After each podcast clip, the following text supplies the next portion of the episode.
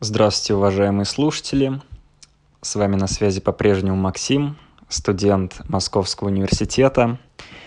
И сегодня мы продолжаем с вами разговор об экологии и рассмотрим одно из центральных понятий науки – биоценоз. Биоценоз э, – это исторически сложившаяся совокупность живых организмов, населяющих относительно однородное жизненное пространство, то есть какую-то относительно однородную территорию. А вот эту самую территорию также принято называть биотопом. Биотоп вместе с биоценозом а, составляет биогеоценоз. То есть биоценоз э, с какими-то географическими конкретными границами.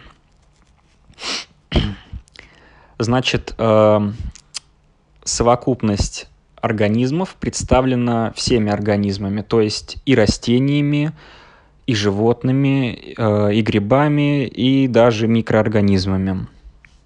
А, то есть э, в нее входит вообще все. Соответственно, мы можем разбить биоценоз отдельно на сообщество животных, то есть зооценоз, сообщество растений, фитоценоз грибов, то есть э, микоценоз и так далее. Вот. Этот термин, он был введен впервые Карлом Мёбиусом э, в 1877 году. Э, у биоценоза есть некоторые свои показатели. Наиболее важные количественные показатели это биоразнообразие, ну, то есть количество видов в биоценозе, и биомасса, то есть э, совокупная масса всех этих видов э, и животных, и растений, и микроорганизмов, э, собственно, на этой территории. Биоразнообразие – это крайне важный параметр – а, он отвечает за равновесное состояние экосистемы, то есть за ее устойчивость. Ну, иначе говоря, чем больше у нас э, видовой состав, то есть чем больше у нас видов э, в биоценозе, э, тем у нас он устойчивее.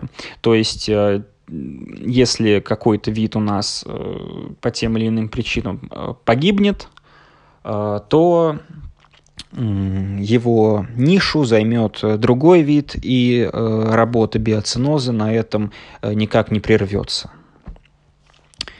А, вот. А, далее. Ну, соответственно, тут нужно еще пояснить, что когда у нас большой видовой состав, в общем-то, в биоценозе, то у нас, конечно же, возникает конкуренция между видами, э, населяющих э, одну эко- экологическую нишу. Ну, экологическая ниша – это, в общем-то, комплекс требований э, организма, комплекс его биоц- биоценотических связей. Э, и, соответственно, в результате этой конкуренции у нас один из видов менее конкурентоспособный, он либо погибает, либо он вынужден искать себе э, какую-то другую экологическую нишу. Вот. Ну, как правило, э, этот вид, если не погибает, то вынужден искать себе какое-то новое место обитания, новый биотоп. А, далее, переходим к компонентам биоценоза. А, компоненты биоценоза э, – это, в общем-то, компоненты его трофических связей, то есть пищ пищевая цепочка. Вот. Ну и как вы думаете, с чего у нас начинается э, эта пищевая цепочка? Ну, разумеется, с растений. Вот. А, потому что растения это те, в общем-то, единственные организмы, единственные существа на нашей э, планете, которые могут превращать э, минеральное вещество в органическое с помощью энергии Солнца в процессе всем известного фотосинтеза. Вот. Как говорил э, Климент Тимирязев, в свое время у растений на, на планете нашей космическая роль.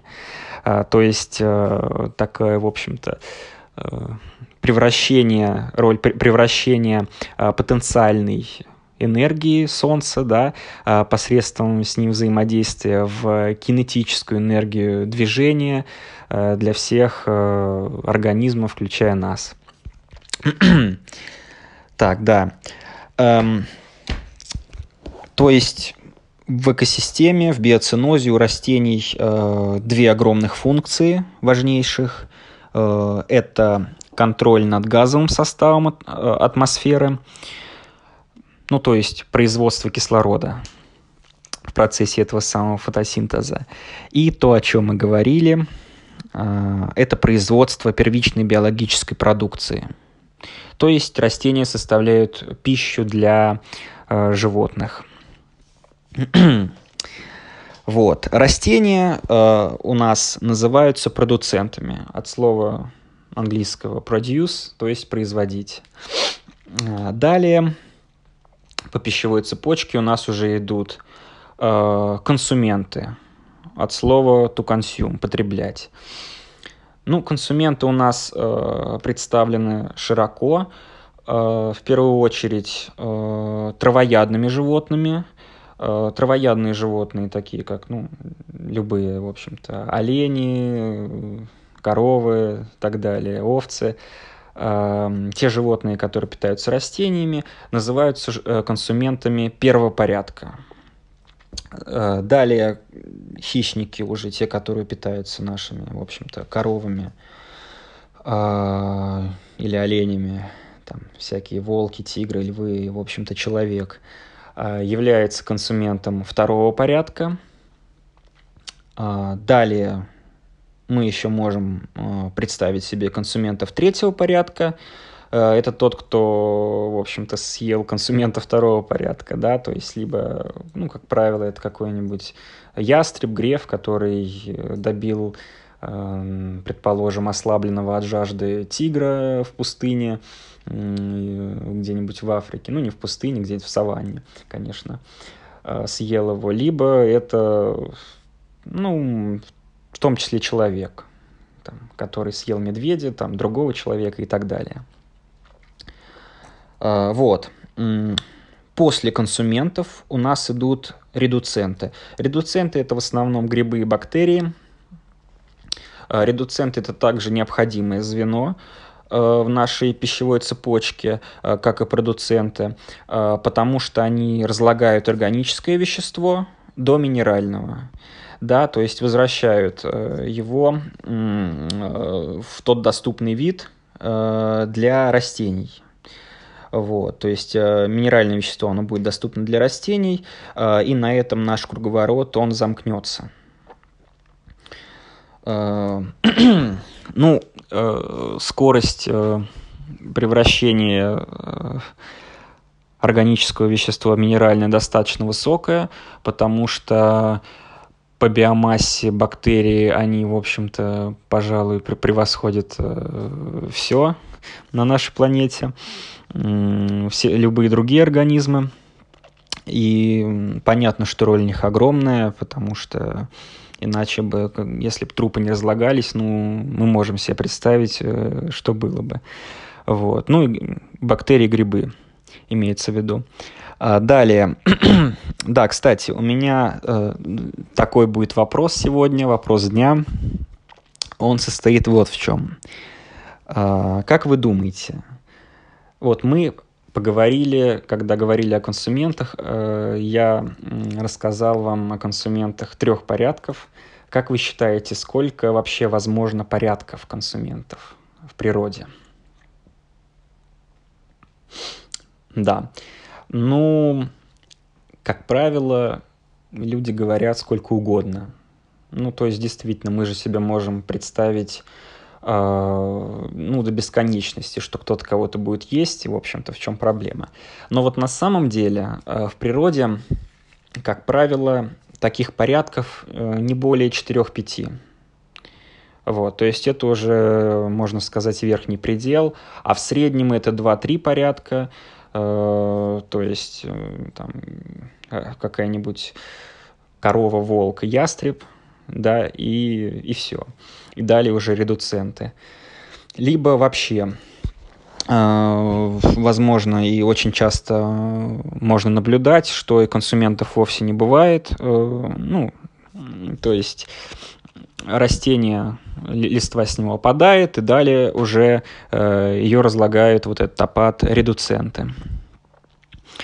Это связано с тем, что по правилу Линдемана, а, одного ученого, а, с одного трофического уровня на другой может переходить лишь 10% энергии.